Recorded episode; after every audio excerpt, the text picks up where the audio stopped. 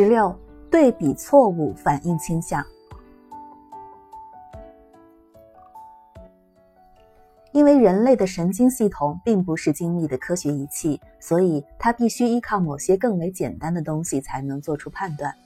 比如眼睛，它只能看到在视觉上形成对比的东西。和视觉一样，其他感官也是依靠对比来捕捉信息的。更重要的是，不但感知如此，认知也是如此。结果就造成了人类的对比错误反应倾向。很少有其他心理倾向能够比这种倾向对正确思维造成更大的破坏了。小规模的破坏如下面的例子：一个人花一千美元的高价购买了皮质仪表盘，仅仅因为这个价格和他用来购买轿车的六万五千美元相比很低。大规模的破坏经常会毁掉终生的幸福。比如说，有的女性很优秀，可是她的父母特别糟糕。结果，她可能会嫁给一个只有跟她父母比起来才算不错的男人，或者说，有的男性娶的第二位妻子，只有跟他的第一位妻子比起来才算过得去。某些房地产经纪公司采用的推销方法尤其应该受到谴责。买家是外地的，也许急于把家搬到这座城市，于是匆匆来到房地产经纪公司。经纪人故意先带这位顾客看了三套条件十分糟糕，而且价格贵得离谱的房子，然后他又带着顾客去看一套条件一般糟糕、价格也一般贵的房子。这样一来，经纪人通常很容易就能达成交易。对比错误反应倾向常常被用于从购买商品和服务的顾客身上赚取更多的钱。为了让正常的价格显得很低，商家通常会瞎编一个比正常价格高很多的虚假价格，然后在广告中把它的标准价格显示为其伪造价格的折扣价。人们即使对这种操纵消费者的伎俩心知肚明，也往往忍不住会上当。这种现象部分解释了报纸上有那么多广告的原因，同时它还证明了这个道理：了解心理操纵伎俩，并非就拥有了完美的防御措施。当一个人逐步逐步走向灭亡时，如果他每一步都很小，大脑的对比错误反应倾向通常会任由这个人走向万劫不复的境地。这种情况会发生，是因为每一步和他当前位置的对比太小了。我有个朋友曾经告诉我，如果把青蛙丢到热水里，青蛙会立刻跳出来；但如果把青蛙放到常温的水里，然后用很慢很慢的速度来烧开这些水，那么这只青蛙会最终被烫死。虽然我的生物学知识不多，但我还是很怀疑这种说法是不是真实。但不管怎么样，有许多企业就像我朋友提到的青蛙那样死去。在前后对比度细微的变化误导之下，人们经常无法认识到通往终点的趋势。我们最好记住本杰明·富兰克林那句最有用的格言：“小小纰漏能沉大船。”这句格言的功效是很大的。因为大脑经常会错失那些类似于沉大船的小纰漏。十七，压力影响倾向。每个人都知道，突然的压力，比如说遭遇威胁，会导致人体内部的肾上腺素激增，推动更快、更极端的反应。每个上过心理学概论课的人都会知道，压力会使社会认可倾向变得更加强大。有一种现象，知道的人不少，但是还没有被充分的认识，即轻度的压力能够轻微的改善人们的表现，比如说在考试中，而沉重的压力则会引发彻底的失调。但是，除了知道沉重的压力能够引起抑郁症之外，很少有人对它有更多的了解。例如，大多数人知道急性应激性抑郁症会使人们的思维出现紊乱，因为它引起极端的悲观态度。而这种悲观态度往往会持续很长时间，导致人们身心俱疲，什么都不想做。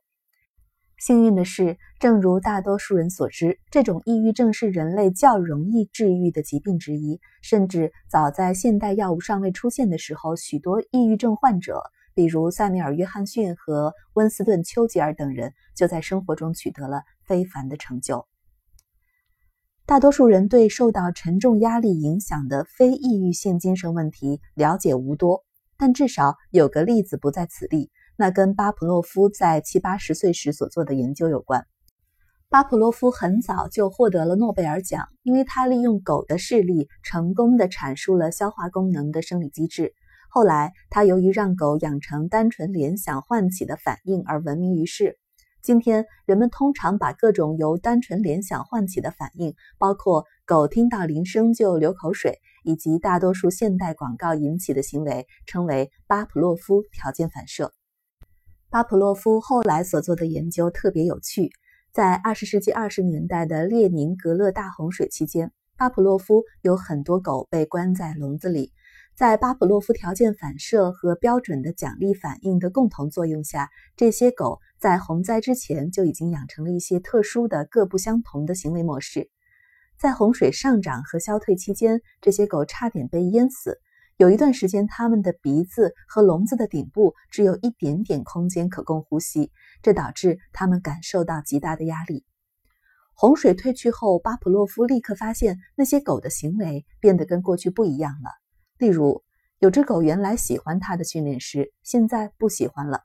这个结果不由让人联想起现代某些人的认知转变：有些人原本很孝顺，但突然皈依邪教之后，便会仇视他们的父母。巴甫洛夫的狗这种突兀的极端转变，会让优秀的实验科学家产生极大的好奇心。那确实是巴甫洛夫的反应，但没有多少科学家会采取巴甫洛夫接下来的行动。在随后漫长的余生中，巴甫洛夫给许多狗施加压力，让他们的精神崩溃，然后再来修复这些崩溃。所有这些他都保存了详细的实验记录。他发现，一。他能够对这些狗进行分类，然后预测具体某只狗有多么容易崩溃。二，那些最不容易崩溃的狗也最不容易恢复到崩溃前的状态。三，所有的狗都可以被弄崩溃。四，除非重新施加压力，否则它无法让崩溃的狗恢复正常。现在，几乎每个人都会抗议拿狗这种人类的朋友来做试验。除此之外，巴甫洛夫是俄罗斯人，他晚年的研究工作是在共产党执政期间完成的。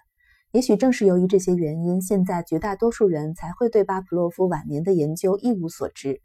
许多年前，我曾经跟两个信奉弗洛伊德的精神病学家讨论这个研究，但他们对此一无所知。实际上，几年前有个主流医学院的院长问我，巴甫洛夫的实验是否可以被其他研究人员的实验所重复。很明显。巴甫洛夫是当今医学界被遗忘的英雄。我最早看到描述巴甫洛夫最后研究成果的文字，是在一本平装版的通俗作品中，作者是某个得到洛克菲勒基金会资助的精神病学家。当时我正在试图弄清楚：一、邪教是如何造成那些可怕的祸害的。二，如果父母想让被邪教洗过脑、变成行尸走肉的子女重新做人，法律应该做出什么样的规定？当然，现在主流的法律法规反对父母把这些行尸走肉抓起来，给他们施加压力，以便消除邪教在威逼他们皈依时所施加的压力的影响。